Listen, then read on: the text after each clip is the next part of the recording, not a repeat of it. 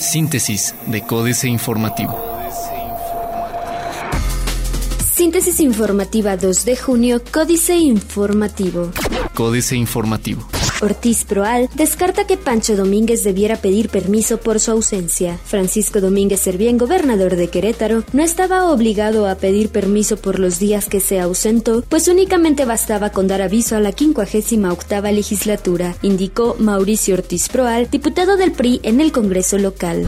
Proyecto Cosmos, fruto del trabajo interinstitucional, dice magistrada. El proyecto Cosmos se distingue de cualquier otro sistema de justicia penal acusatoria adversarial que haya sido implementado en otra entidad federativa por ser construido de manera interinstitucional y con una visión sistemática, indicó Mariela Ponce Villa, magistrada del Tribunal Superior de Justicia del Estado de Querétaro. En entrevista, destacó que ninguna institución trabajó por separado, sino que se integró para trabajar un proyecto único de manera coordinada hasta seguir el objetivo compartido, que era implementar la justicia oral en la entidad sin pretexto, aunque sabe que la tarea de Cosmos no termina con el arranque del sistema acusatorio.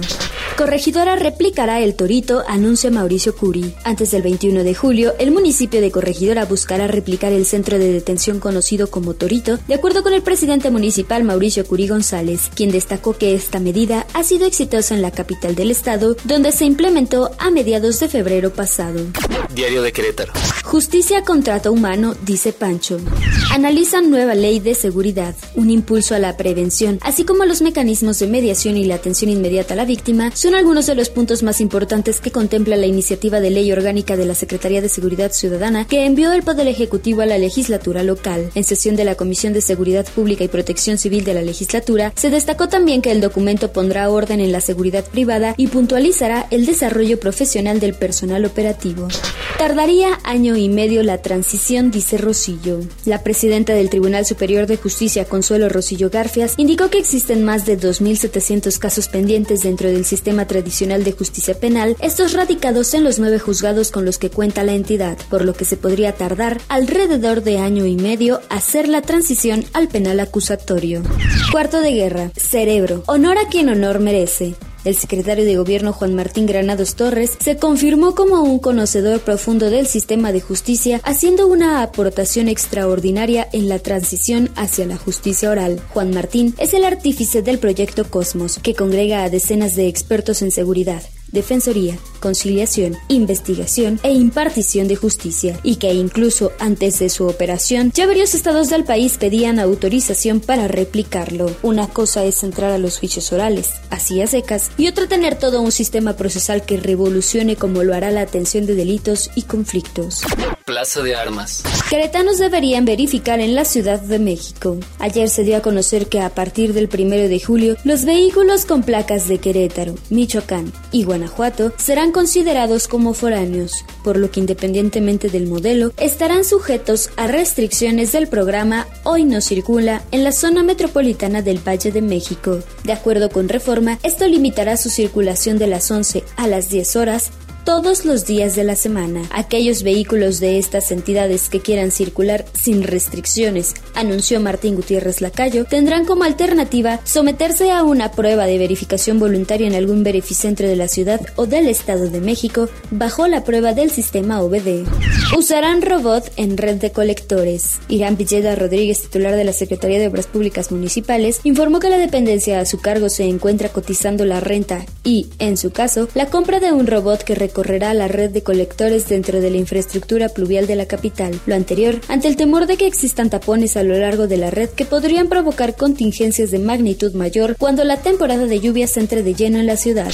Deja Feria de Tequis 84 millones y saldo blanco. Otorgan concesión de espectaculares. El corregidor. Ponen en marcha Emprendiendo Unidos en Corregidora.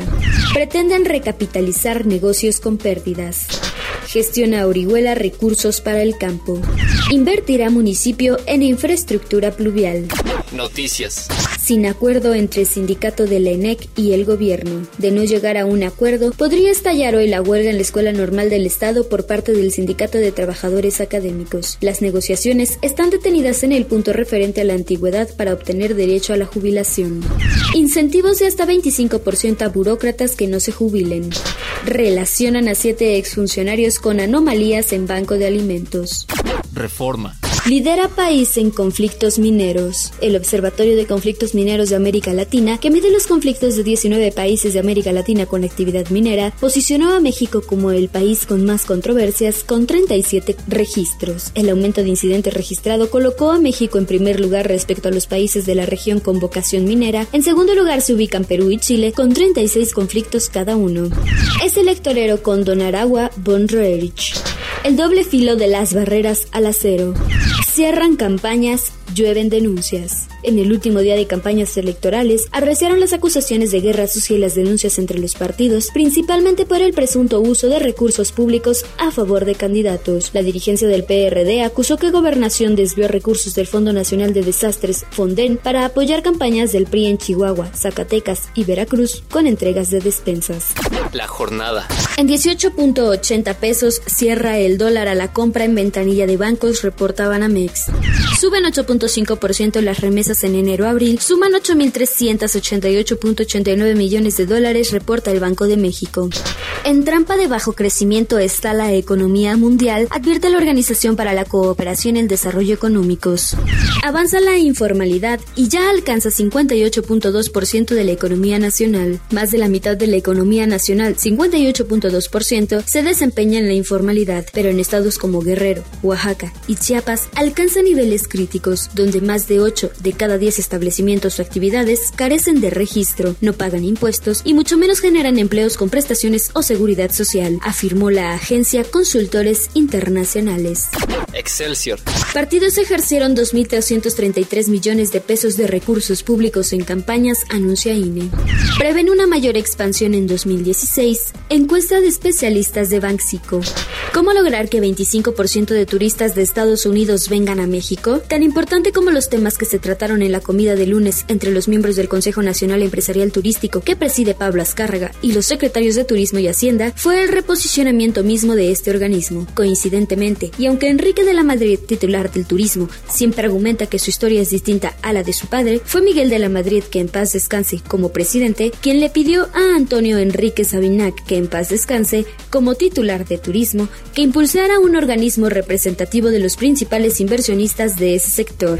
Estados Unidos, listo para otra alza de tasas, pero ¿lo está el resto del mundo? La esfinge, ese ser mitológico con rostro de mujer, cuerpo de león y alas de ave, mantuvo aterrado la ciudad de Tebas hasta que Edipo resolvió el acertijo referente al hombre. Pues bien, una nueva esfinge planea entre los rascacielos de Wall Street con un acertijo que aterra a los mercados. El acertijo no es nuevo, lo develó el expresidente de la Reserva Federal Alan Greenspan en febrero de 2005 en una comparecencia en el Congreso de Estados Unidos y así lo llamó, un acertijo un conundrum.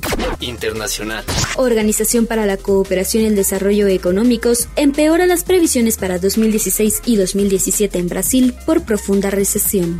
Terremoto de Ecuador disminuirá su crecimiento en 2016 y la reconstrucción requerirá 3.300 millones de dólares. Para afrontar riesgos externos, se pidió extender crédito del Fondo Monetario Internacional. Asociación Nacional de la Prensa rechaza presentación de querella criminal de Bachelet contra Semanario. Otros medios. ¿Telegram es realmente más seguro que WhatsApp?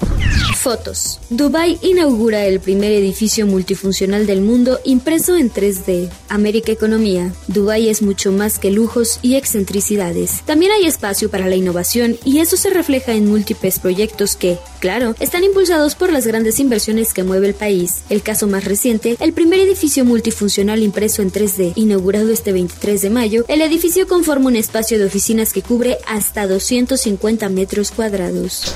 Inaugura Suiza el túnel ferroviario más extenso, unirá Europa de norte a sur. Crean robot de compañía para niños y adultos mayores. Financieras. Dinero sexo, candidatos y partidos, Enrique Galván Ochoa. Durante uno de los debates previos a las elecciones presidenciales de 2012, la edecán Julia Orayén pasó la urna con los temas a los candidatos. Su presencia voluptuosa duró escasos segundos, pero fue lo suficiente para convertirse en el centro de atención y tema de discusión. Fue bautizada como Lady Ife. El entonces Instituto Federal Electoral consideró un desacierto la vestimenta que llevaba. México S.A. México Vulnerable, Carlos Fernández Vega. Apenas unos días atrás la felicidad invadía los pinos. Es un reconocimiento a nuestra estabilidad macroeconómica que nos blindará mejor, dijo Peña Nieto. Y zonas dependientes es una muestra de la confianza en la solidez de la economía mexicana, sonreía la dupla Videgaray Carstens por la renovación de la línea de crédito del Fondo Monetario Internacional, pero en un abrir y cerrar de ojos, una de las principales calificadoras internacionales tuvo a bien apestarles el festejo capitanes. Juan Carlos García, en su primera incursión en el Hot Sale, el capitán de Amazon México es el principal patrocinador de estos cuatro días de descuentos que culminan mañana 2 de junio. Este año, se espera que las ventas del Hot Sale aumenten 79% con relación a los más de 383 millones de pesos de 2015. Políticas. Lógica burocrática. Jaque mate, Sergio Sarmiento. La Comisión Ambiental de la Megalópolis anunció ayer a las 10 de la mañana que mantendría la contingencia ambiental que impuso el martes 31 de mayo. A pesar de que el cielo estaba nublado y los índices de contaminación por debajo de las 100 unidades, la institución afirmó que la situación meteorológica es desfavorable para la dispersión y contribuirá el estancamiento de los precursores del ozono. Fue en Comitán, en el mismo municipio donde vivió desde que era bebé Rosario Castellanos, nacida el 25 de mayo mayo hace 91 años. Sí, fue en Comitán, Chiapas, donde raparon y humillaron a seis profesores, entre ellos dos maestras. Fue horrible. A ellos los obligaron a caminar descalzos por el Boulevard Belisario Domínguez, la avenida principal de Comitán. Argentina protege a Venezuela. El informe Oppenheimer, Andrés Oppenheimer. Qué vergüenza. La decisión histórica del secretario general de la Organización de Estados Americanos, Luis Almagro, de convocar a un debate regional sobre la ruptura del Estado de Derecho por parte del gobierno de Venezuela pretende ser descarrilada por un grupo de países que dicen respaldar la democracia, pero que de hecho están ayudando a comprar tiempo al régimen venezolano. Síntesis de Códice Informativo.